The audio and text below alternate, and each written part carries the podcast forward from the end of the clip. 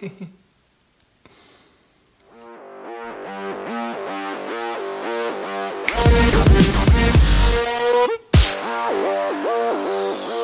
tal? Yo soy Ophelia Pastrana, la explicatriz y sean ustedes bienvenidos a mi canal aquí en YouTube y también en Facebook en caso de que estén viendo esto en la otra red social donde hablamos de tecnología, a veces de videojuegos, temas de índole social, donde hacemos roja en vivo los lunes, un show donde nos reunimos para platicar acerca de las cosas que están pasando y a la vez darnos piñazos y donde los sábados en la noche tenemos poesía slam inaugurada con una gran lectura de Hamlet en Klingon, su lenguaje original. Este video fue editado por Elisa Sonrisas, la mejor transeditora del Internet Chequen en redes sociales como Elisa Sonrisas. Déjenle un abrazo. Hoy quiero platicar de un tema en particular que seguramente lo han visto mucho las noticias ahorita. Seguramente se están preguntando el qué, qué está pasando. Y pues es básicamente el por qué ahorita se está platicando de cómo Estados Unidos llegó al final de su sociedad. ¿Por qué está colapsando el mundo? ¿Por qué pasamos de el coronavirus nos va a destrozar a están quemando ciudades en Estados Unidos tan rápido? De hecho, si han estado siguiendo las noticias, básicamente se van a topar con dos grupos de noticias en particular alrededor de cosas que sucedieron esta semana. Una siendo las más de 50 protestas que se han generado alrededor de Estados Unidos por temas de segregación racial o discriminación de plano. Y del otro lado, el lanzamiento del cohete de SpaceX, un logro de la humanidad. El cómo SpaceX, la primera empresa estadounidense privada, por fin logró llevar astronautas a la estación espacial, lo cual de paso le permite a Estados Unidos ya dejar de pedirle favores a Rusia para que lleguen astronautas allá. Y nos trae nuevamente a esta como bonita situación donde podemos como soñar con que hay más que la Tierra. Curiosamente, esta situación de el mundo en llamas y una carrera espacial que nos tiene platicando acerca de las cosas chidas que suceden en la ciencia, pues ya había sucedido antes. Jill Scott Heron publicó un poema súper bonito que se llama El Blanquito en la Luna, donde cuenta de modos muy abreviados que pues qué chido que el ser humano haya llegado a la Luna, porque mientras tanto hay todo tipo de problemas en la Tierra. ¿Yo qué hago? ¿Le puedo mandar mis cuentas al Blanquito en la Luna o qué? Y pues parecería que estamos pues un poquito así ahora. Por un lado, Twitter está lleno de fotos de edificios quemándose y gente mostrando todo tipo de violencia en la calle y del otro lado están los soñadores hablando de la tecnología que nos va a llevar a la estación espacial y estas cosas. Y miren, no estoy acá para poner en duda los beneficios de tener un programa espacial y de generar esta ciencia y de avanzar la industria de pues, los cohetes y de la cantidad de cosas bonitas que salen de eso. Pero solo quiero dejar ahí en dicho que en este momento, como en 1960 y en 1970, vivimos una situación donde en esto del contrato de la sociedad hay un buen de desigualdad y eso es un tema profundo. Entonces hoy quiero platicar un poquito acerca del si Estados Unidos es tan capaz de crear empresas que logren llevar a los seres humanos al espacio y que nos presenten todas estas cosas bonitas acerca del desarrollo de la humanidad y el habla libre y la libre identidad y los movimientos democráticos que presentan, ¿cómo es que a la vez se está quemando el país? Pues bueno, el tema en particular de las cosas que comenzaron a pasar desde la semana pasada para acá tienen que ver con este movimiento que puede que hayan escuchado o puede que no hayan escuchado que se llama Black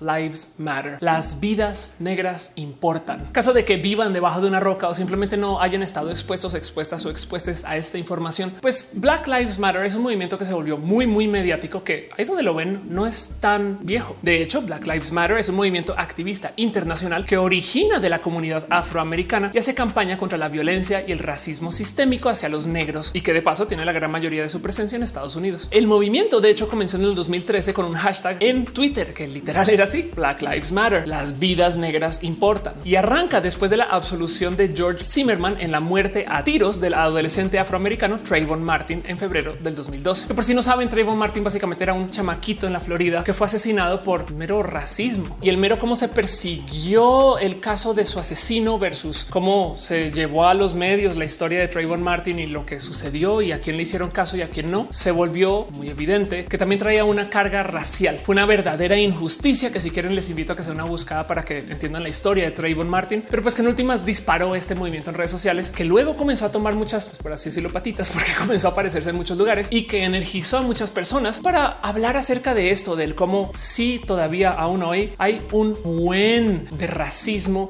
y hay un buen de distancia social la gente negra, sobre todo en Estados Unidos. ¿Qué tan presente era el movimiento Black Lives Matter? Pues bueno, recuerdan que Colin Kaepernick en la NFL tuvo todo tipo de problemas porque antes de que comenzara cada partido, él pues básicamente se arrodillaba y simplemente no hacía parte del protocolo de pararse a cantar el himno, cosa que se vio como un acto de hecho subversivo, aunque de todos modos sus acciones pues nunca violaron ninguna regla de la liga y mucho menos del código de bandera estadounidense, cosa que pues le aventaron la cara un chingo así de hey, eso no se puede hacer porque el código de bandera dice que y es de no, no dice Pero como sea, fue una noticia totototota que además le quitó mucho, mucho trabajo a Colin Kaepernick, porque justo es de esos recordatorios que cuando tú eres activista, cuando tú alzas la voz y te vuelves la persona áspera en pro de la diversidad. Ahora quien dice, no, tú eres una persona muy compleja y prefiere hacerte a un lado, cosa que pues de cierto modo es discriminación sistémica. Pero me entienden, Black Lives Matter ha estado en tantos, tantos lugares y siempre como que ha levantado el pues, más o menos mismo punto, que hay discriminación sistémica y que sobre todo también hay que visibilizar mucho estos actos de brutalidad de la policía son desproporcionales contra la gente negra. Entonces antes de arrancar con las noticias de qué fue lo que nos trajo hasta acá, quiero nomás dejar ahí en dicho que yo sé que esto no solo sucede en Estados Unidos. Por supuesto que en Latinoamérica hay racismo, por supuesto que hay segregación, discriminación, por supuesto que te miran diferente si tienes la piel de un color y no necesariamente tienes que ser una persona negra. Es más, si quieren no irse a extremos, yo sé de gente que les han discriminado por no tener teléfonos Apple sino androides. La gente a veces es groseramente ridícula con el cómo segrega y distancia a la gente. Hoy quiero hablar un poquito del por qué se quema Estados Unidos. Entonces ténganme un poquito de paciencia nomás porque esta historia pues es generalmente estadounidense. Y miren, antes de levantar la historia del por qué se está protestando, quiero dar un poquito de contexto de qué ha sucedido en estas como semanas o en estos días para que la gente esté como tan, tan, tan activa. Porque de nuevo, hace mero una semana y media estábamos en la casa hablando de cómo pues el mundo en el encierro es otro mundo y la nueva normalidad y qué va a pasar cuando se acabe la cuarentena. Y de repente de 50 ciudades se están quemando. ¿Qué, qué pasó? Pues todo comienza con un video de una mujer blanca estadounidense que está caminando por Central Park en Nueva York. Una mujer que puede que ya reconozcan su nombre porque se volvió muy mediática que se llama Amy Cooper. Y la historia va más o menos así.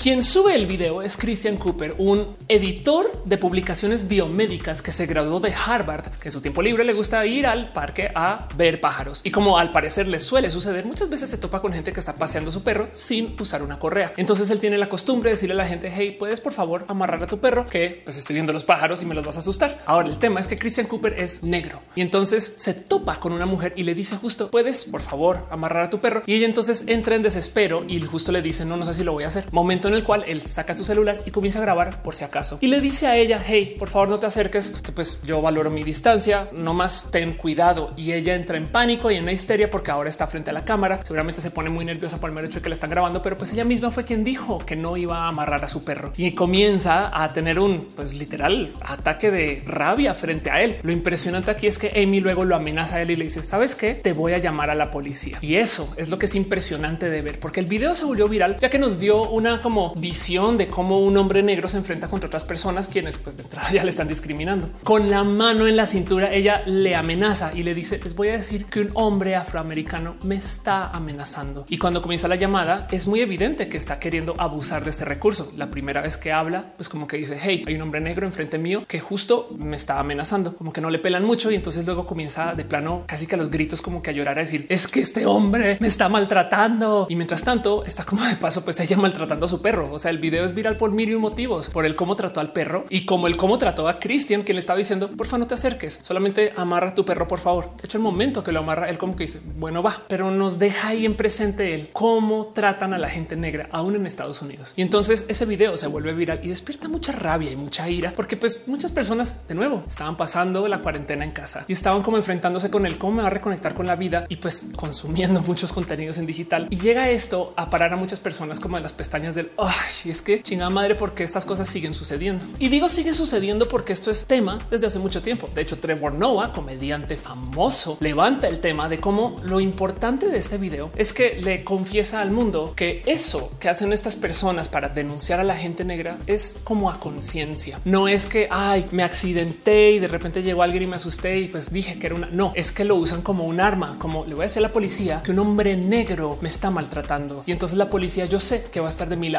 y no del tuyo. ¿Y qué tan de lado de la gente blanca está la policía? Bueno, no para que tengan presente. Esto es un video de algo que sucedió el año pasado de cómo un pobre chaval, bueno, ni tan chaval, está comiendo un sándwich en el metro en creo que Atlanta, en el metro BART. Y entonces está comiendo un sándwich porque lo venden en el primer piso de la estación, pero en el segundo piso está pues prohibido comer. Como sea, él está arriba y justo se acerca un policía y le dice, hey, no puedes comer acá y le agarra de su mochila. Mientras tanto, su novia comienza a grabar mientras le agarran la mochila y comienzan a tener esta discusión de cómo no se debe de comer ahí, pasan otras personas que tienen comida en la mano blancas y no se les detiene y no se les dice nada. El policía está centrado en solamente agarrar a esta persona negra o bueno, esta persona con piel de color y él como que en su incomodidad le dice, bueno, ya déjame ir, porfa, no sé bien, acá no dice en ningún lugar que no se puede comer, pero como sea por él no soltar inmediatamente o no dejar que lo detengan, que es lo que quería hacer este policía, entonces llaman a refuerzos y literal lo jalan pues medio por las malas para que le pongan sus esposas y lo saquen de ahí muy a las malas bajo una situación de detención en un forcejeo innecesario por un sándwich. O sea, bien le pudieron haber dicho al güey, tíralo. En el peor de los casos, sabes que acábatelo ya y listo, ya vas. Pero no, el tema es que el motivo por el cual lo quisieron detener es porque él se estaba resistiendo a que lo detengan. O sea, no existía el caso del por qué ser tan agresivos hasta que se inventaron o básicamente volvieron la situación tan incómoda que él apareció ahora como quien se estaba resistiendo. Y si esto le sorprende como un bueno, pues es que, o sea, no debería estar comiendo de arriba. ¿Qué te pasa, Ofelia? Crimen es crimen. A fin de cuentas está haciendo algo que va en contra de la ley. Pues qué bueno que lo pues, detuvieron y que lo dejen y lo hagan ejemplo. Pues no más por dar otra nota así random. Hace unos dos años hubo una situación en un Starbucks donde dos hombres negros se sentaron en el Starbucks sin pedir absolutamente nada. Y por el mero hecho de que no compraron nada para consumir, sino que estaban ahí sentados esperando a que llegara un amigo, les llamaron a la policía, quienes llegaron y les arrestaron. Y saben, es uno de esos recordatorios de wow, como la gente de verdad tiene todo tipo de basura en la cabeza. Digo, nomás por cerrar la historia, el cuento del sándwich resultó en que pues por fin lo liberaron, pero de todos modos mucha gente activista fue a protestar y lo que hicieron fue que comenzaron a comer comida en las estaciones del BART solamente para decir un hey, es que están de la chingada con sus reglas, sobre todo contra la gente negra. Miren, este es un tema tan, tan, tan viejo que de hecho lo levantan hasta en el príncipe del rap. Hay una escena donde Jazz está por no sé exactamente qué motivos en corte y en lo que le piden que ponga su mano en la Biblia para hacer un juramento. Él dice no, no, no, yo no quiero bajar las manos porque este güey que está acá enfrente mío es un hombre blanco con un arma y nunca sabes el momento que tú te descuidas o que le dices que no estás como colaborando con sus cosas, pues capaz y luego te despiertas al otro día con seis tiros en la espalda como aviso por si acaso. Digo, es una broma, pero piensen ustedes que este episodio se publicó como en el 96 y todavía es vigente. Y de nuevo, el tema a observar aquí no es que necesariamente se le esté persiguiendo a las personas por pues, hacer actos que se podrían considerar criminales o por lo menos en contra de las reglas. Es que en el caso de la gente negra se les busca de modos desproporcionales. De hecho, una de las cosas que sucede mucho en Estados Unidos es que la gente negra es quien más reincide luego de salir de la cárcel, pues porque literal se les está buscando como potenciales culpables de casi que cualquier cosa, solamente por estar ahí parados. Y lo que hay que tener en cuenta aquí es que el sistema que se la pasa poniendo a personas negras en la cárcel o en prisión responde a una decisión que se tomó en Estados Unidos a eso de 1980, cuando comenzaron a privatizar sus cárceles. Entiéndase, lo corrupto de la búsqueda de gente afrodescendiente o negra es que como estas personas no están tan bien asentadas dentro de la economía, digo, porque pues en últimas tienen una larga historia que les ha prohibido hacerlo, entonces es quien más fácil pueden meter a la cárcel con pocas excusas, porque además, pues, para rematar, son racistas. Si se fijan a eso en 1980 se dispara la población estadounidense encarcelada, porque fue más o menos en ese año que comienzan a instalar cárceles y prisiones privadas. Si ustedes son fans de alguno de estos shows de historias de cárcel como Orange is the New Black, sabrán que a veces se les cuenta de cómo les mueven de prisión a cárcel o estas cosas y platican justo de cómo hay reglas diferentes en cada una. Pues esto es porque son franquicias diferentes y porque responden a sistemas de leyes diferentes según el estado. Y el problema es que como son un negocio privado, entonces tienen que crecer su negocio cada año porque responden a accionistas quienes les dan una de dos o bajan los costos de lo que ya están haciendo para que pues se haga más dinero sobre su inversión o crecen la población que entra a las cárceles para que se haga más dinero sobre su inversión. ¿Y quién se tiene que encargar de llevar clientes nuevos a las cárceles? Los policías que están buscando gente y entonces que con cualquier excusa, pues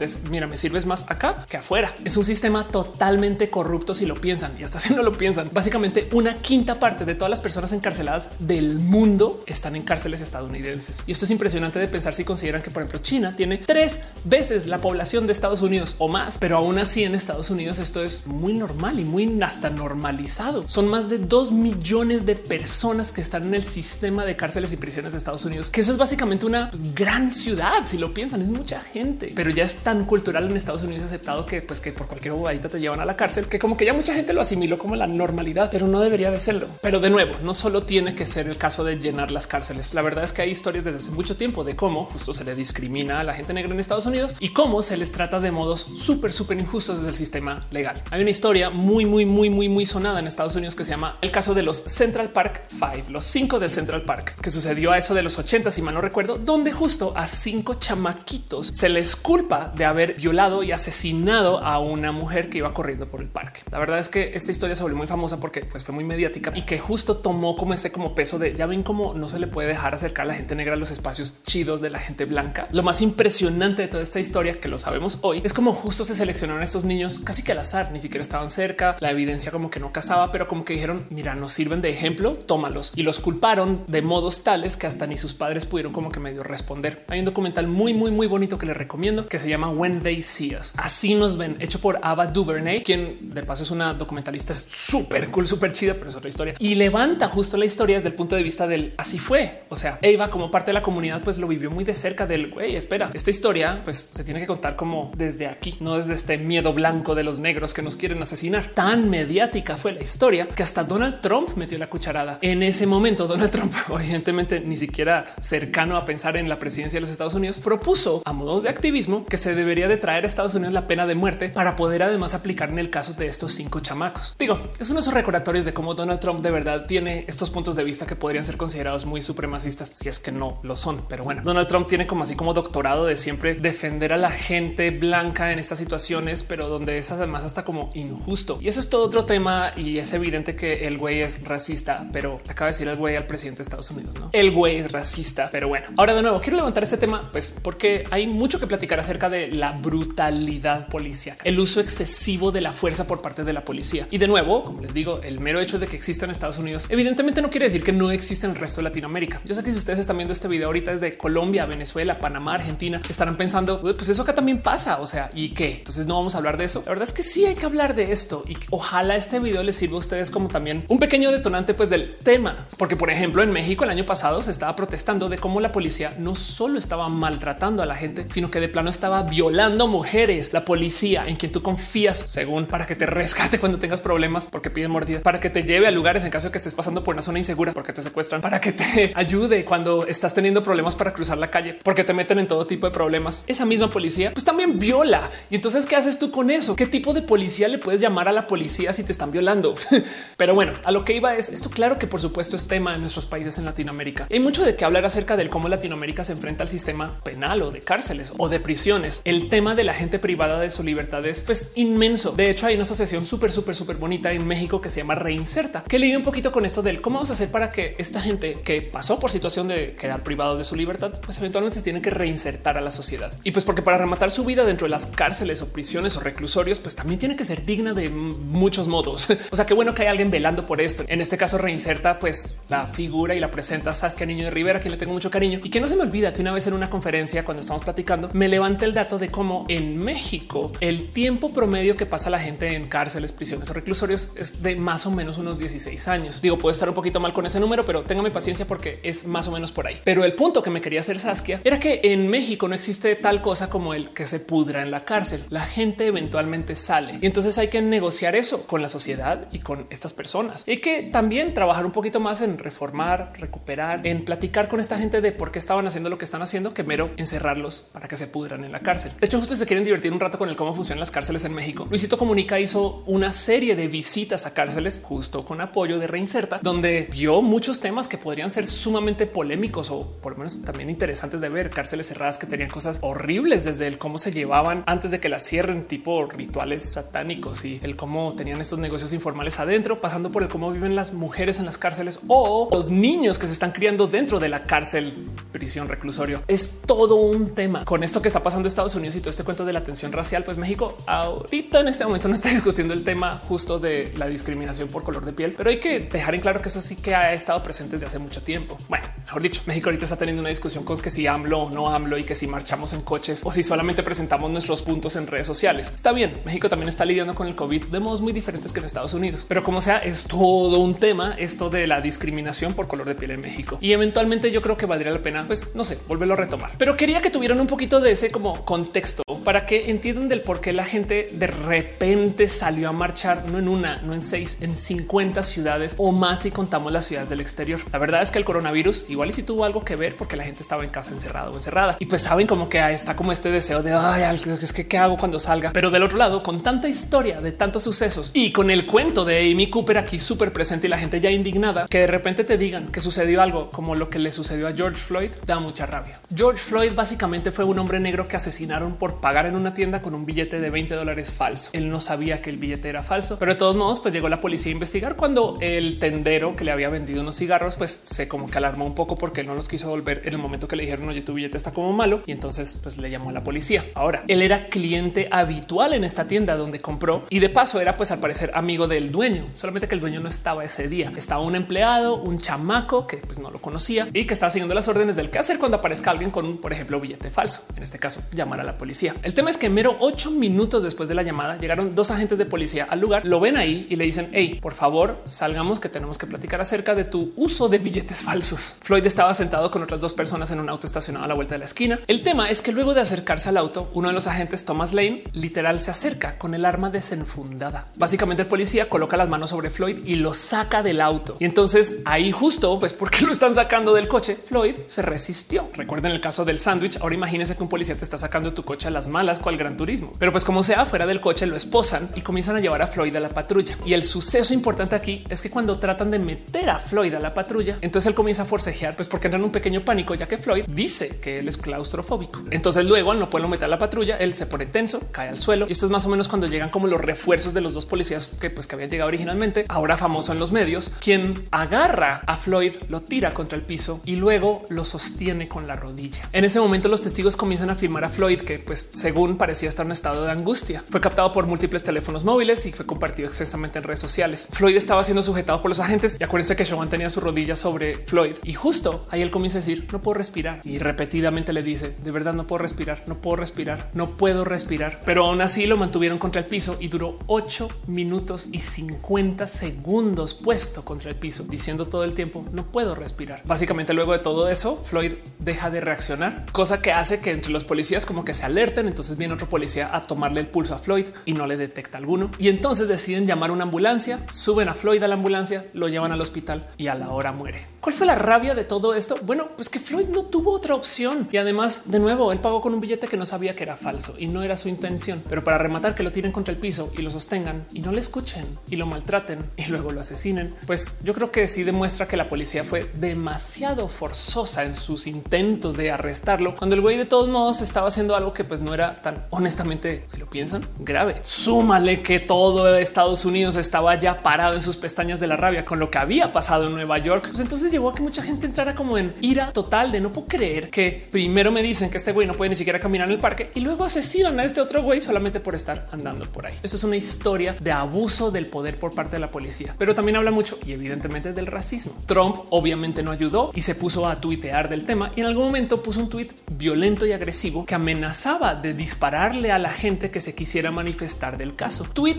que luego Twitter decidió censurar. Bueno, no fue censurar. Tweet le puso una como notificación que decía este tweet del presidente está incitando a la violencia. Entonces tengan cuidado con lo que leen. Y dado que la primera vez que Twitter le pone una notificación así a alguien como Trump, entonces se volvió noticia y pues ahora la gente está hablando aún más del tema, lo cual entonces despertó a que más gente se indignara y se volviera más tema y estuviera más presente. Aparte de lo ya sucedido, fue tan grave que cuando comenzaron a presentarse disturbios en varias ciudades, pues evidentemente mucha gente comenzó a cubrirlo pues a nivel, saben, periodistas y medios. Y hubo un caso en particular donde en vivo, en una transmisión en vivo, arrestaron a un periodista negro de CNN en vivo solamente por estar ahí parado. Más impresionante en otras ciudades comenzaron a hacer toques de queda, donde entonces comenzaron a hacer uso de la Guardia Nacional para controlar esos toques de queda. Y entonces comenzaron a purgar a la gente para que no estuvieran dando por las calles, haciendo uso de todo tipo de armas no bélicas, pero que de todos modos, pues atentaban contra la gente. Y de nuevo, si lo piensan, el problema aquí son los modos. El que la gente no pueda salir de casa porque estamos pasando por una situación de inseguridad por disturbios y demás, pues es tema, pero que de por sí los policías están que andar por ahí gritándole a la gente diciéndole hey tú vuelve a entrar a tu casa o te disparo. Es otro tema. Y para rematar, lo importante para observar acá es que están haciendo uso de la Guardia Nacional, lo cual quiere decir que de cierto modo pues están dándole uso a pues, sistemas pseudo militarizados para controlar a gente de su mismo país. Miren los disturbios, las demostraciones, la verdad es que levantaron todo tipo de imágenes salvajes y rudas. Acá, por ejemplo, está el caso de una persona que estaba en plena manifestación con un arco y flecha disparándole a la gente, que además dentro de la lógica de la marcha, pues mucha gente salió a la defensa de la seguridad de quienes estaba manifestando y pues le saltaron encima al güey y le quitaron su arco y flecha y luego le quemaron el coche, que de esas situaciones que te dejas de pensar de si tú fueras la policía, cómo hubieras detenido eso? Güey, no es como de wow. Luego también están esas escenas de cómo, por ejemplo, la policía en Nueva York literal de plano está atropellando gente porque de nuevo traen esta actitud como de prepotencia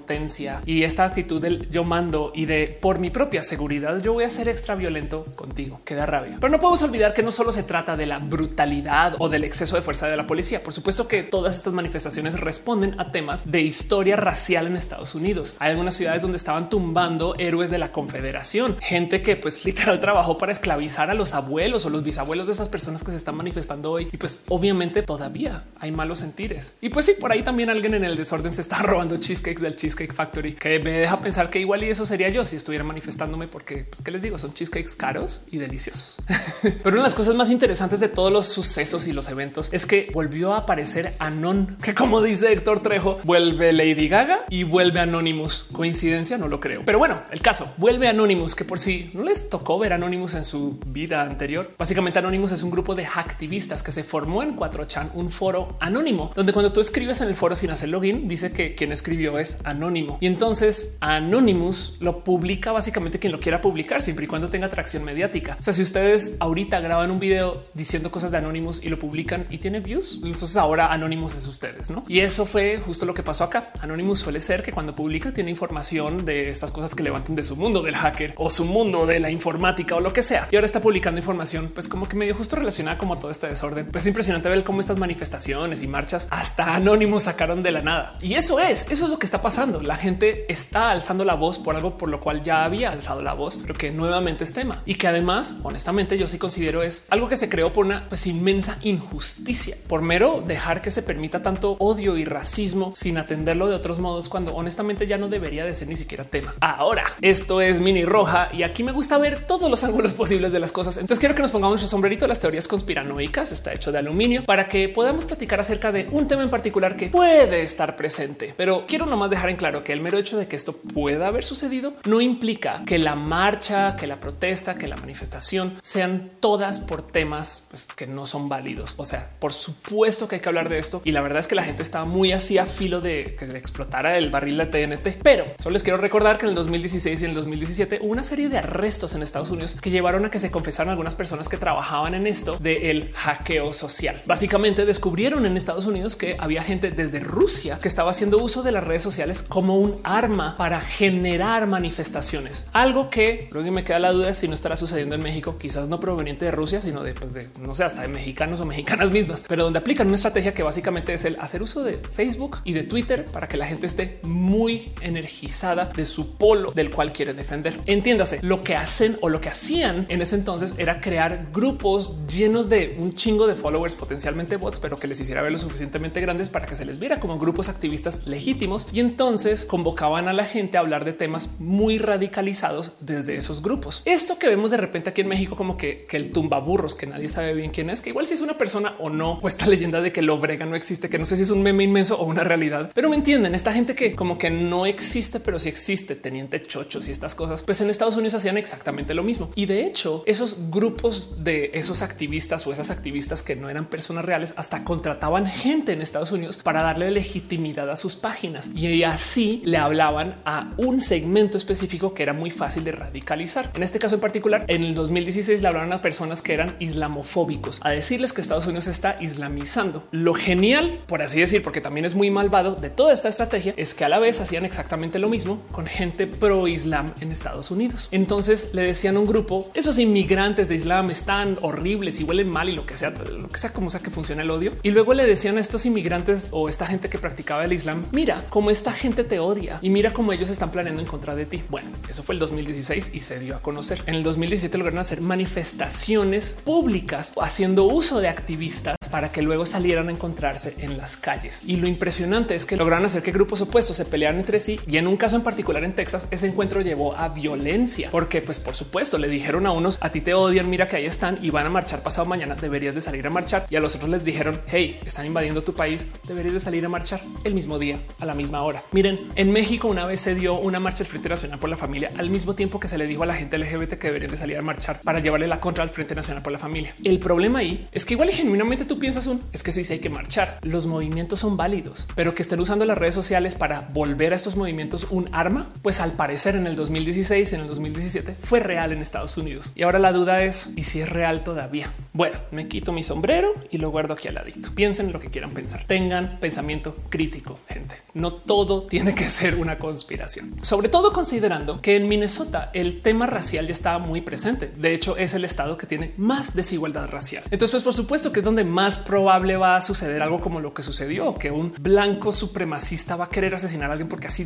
tanto lo odio porque me está quitando las cosas, pues porque lo que sea, en fin, el odio es irracional para mí, pero entienden. El punto es que lo que hay es indignación. Esto, lo que estamos viviendo ahorita es una de nuevo explosión de energía que en potencia y viene también alimentado un poquito por el coronavirus y porque la gente estaba encerrada, pero porque de estas cosas hay que hablar y porque no fue un evento solito, sino fue mediáticamente hablando un 1 2 de estamos súper indignados y ahora lo llevamos a nivel 200 de lo que sea que nos indignó antes. 50 marchas y eso sin contar las que suceden por fuera de Estados Unidos. Pero es que también hay que considerar que del otro lado, esto de la prepotencia de la policía es tema y hay que enfrentarlo. Nomás vean este video en Nueva York de cómo está la gente parada permitiendo que pase la policía sin dar resistencia alguna al cruce y aún así de todos modos pasa un policía y le vale gorro y comienza sin ningún motivo alguno a aventar gas pimienta hacia la gente solo porque soy policía y puedo. No saben lo surreal que me es ver esto, porque de hecho es hasta común. Hay un viejísimo meme de cómo la policía a veces pues casualmente le pone spray pimienta a las personas solamente porque puede. Es absurdo pensar que esto ya sea un chiste común. Y pues véalo acá. Yo veo este video una y otra vez y me quedo pensando el qué rabia que esta gente sea así. Pero bueno, me gustaría nomás dejar también ahí presente que afortunadamente también hay mucha gente aliada al movimiento Black Lives Matter que se ha acercado a las protestas o de plano las ha convocado o las ha organizado y que justo están haciendo este movimiento para también ponerse de cuerpo frente a la gente que les está agrediendo. Si es racial, de repente aparecieron muchas personas que de plano se pararon enfrente entre la policía y la gente negra a decir yo también estoy aquí. Ahora que me vas a pegar a mí blanco, yo también soy blanco. Cosa que me parece que por lo menos queda un poquito como de esperanza de ok, es un tema de que la policía abusa,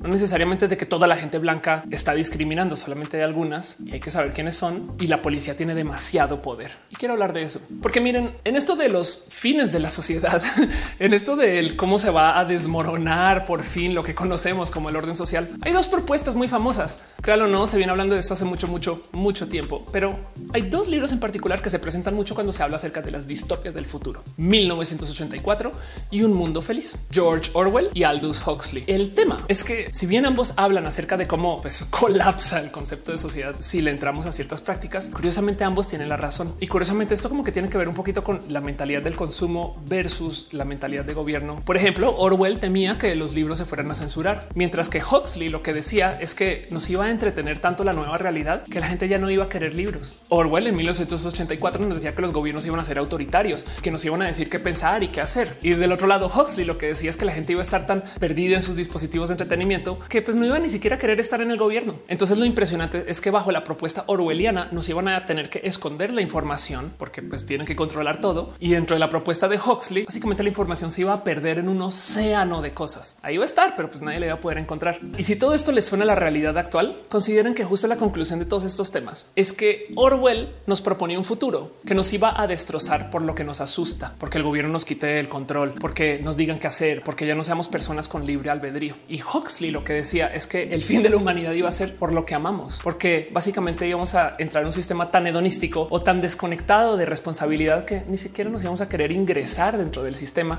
Técnicamente eso iba a ser el fin de nosotros y nosotras. Que eso lo traigo de nuevo acá porque quiero analizar un poquito el cómo llegamos a este problema de que nadie puede supervisar a la policía. ¿Qué es la policía? ¿Lo que nos asusta o es que nosotros nos, nos estamos incluyendo en el sistema porque estamos haciendo cosas que no necesariamente tienen que ver con ser pues, parte del sistema? Digo, si lo piensan, hay mucha gente que no está entrando a política porque no quiere lidiar con los pedos del ser político o política. El momento que tú digas que estás en el gobierno, automáticamente todo el mundo va a pensar que tú eres rata y ladrón. Entonces mucha gente, seguramente gente muy capaz y muy estudiada, no dudo que le huye al rubro de la política.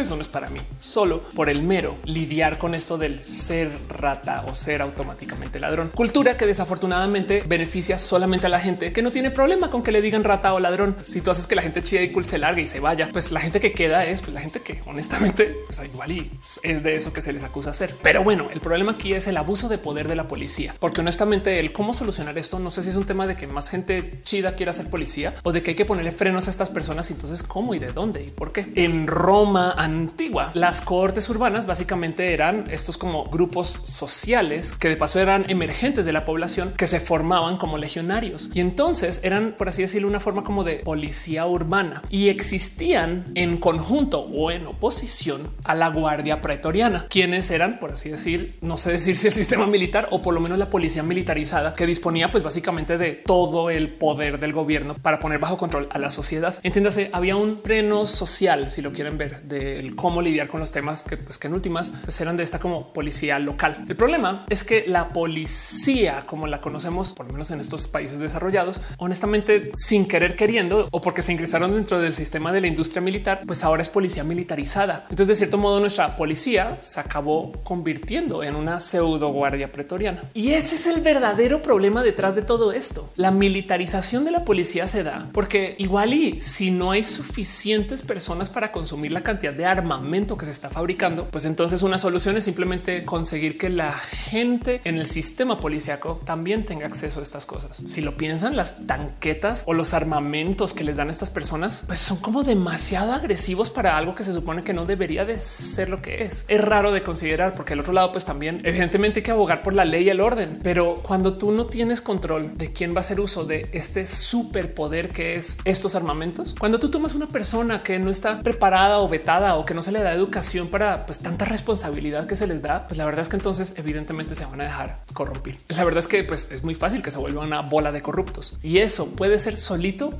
el problema que tenemos en mente, aunado al racismo. Quería hacer este video nomás porque quería recordarles a ustedes que hey, lo que está pasando en Estados Unidos no es algo de ahorita, viene desde hace muchos, muchos años y si bien ha mejorado, la verdad es que ahora se volvió mucho más presente porque Estados Unidos es un país muy bélico y muy agresivo que además le da demasiado armamento a esta gente que pues en últimas también tiene que justificar su uso y deja como el duda el no será que les beneficie a estas personas que las cosas no estén tan estables y tan funcionales para que pues no sé, pues puedan sacar a pasear sus tanquetas. Quién sabe cuánto de eso será muy de acá y muy de allá y quién sabe cuánto de esto será él. Pues genuinamente queremos mantener que las cosas funcionen bien, pero como sea, si hay algo muy importante aquí y es que militarizar a la policía es alejarlos de el ser gente de la sociedad, es volver como borrosa esta como división que hay entre el motivo de existencia militar y el motivo de existencia de la policía. Para lo cual entonces me gustaría invocar al comandante Aldama cuando habla acerca de justo el por qué en una sociedad como la de Battlestar Galactica, una serie de ciencia ficción donde tienen que reconstruir la sociedad humana en naves espaciales, porque ciencia ficción es una historia muy bonita acerca del convivir con nosotros y nosotras en espacios pues, muy diferentes a lo que conocemos aquí en la Tierra, donde él dice hay una razón por la cual separas a los militares y a la policía. Uno de esos dos lucha contra el enemigo del Estado y el otro sirve y protege a la gente. Cuando el ejército se convierte en ambos, entonces el pueblo tiende a convertirse en enemigos del Estado. Y si bien en este caso en particular el espacio militar no se volvió la policía, sí queda claro que la policía se volvió la fuerza militar y lidiando con toda la tensión racial que hay, porque la gente genuinamente no quiere aprender a convivir con la diversidad. Ese es el problema que hace que esto siga siendo un tema y hay que tener un ojo muy puesto a eso. Vivan donde vivan. Pero bueno, yo soy Ophelia Pastrana, la explicatriz y pues nada, ¿cómo se sienten ustedes con esto? La verdad es que el mero tema de lidiar con cómo la gente odia ya nos da mucho del cómo analizar a la sociedad, pues porque genuinamente yo topo el odio irracional. Pero bueno, ya saben cómo es. Si ustedes conocen a una persona de la diversidad, alguien LGBT, TTIQ, o alguien de la A o alguien pansexual, bisexual, escoriosexual, omnisexual, polisexual o todas las otras chidas nuevas letras del acrónimo nuevas. Pues entonces díganle a esa persona, hey, qué chida persona que eres, qué bueno que existes. Si de puro chance usted no sabe a quién escribirle eso o a quién decirle eso, es muy probable que usted sea esa persona de la diversidad, en cuyo caso yo le digo a usted, hey, eres una persona muy pinche cool. Y la neta, neta, gracias, gracias, gracias por existir. Te quiero. Yo soy Ofelia Pastrana, la explicatriz. Nos vemos en el próximo video.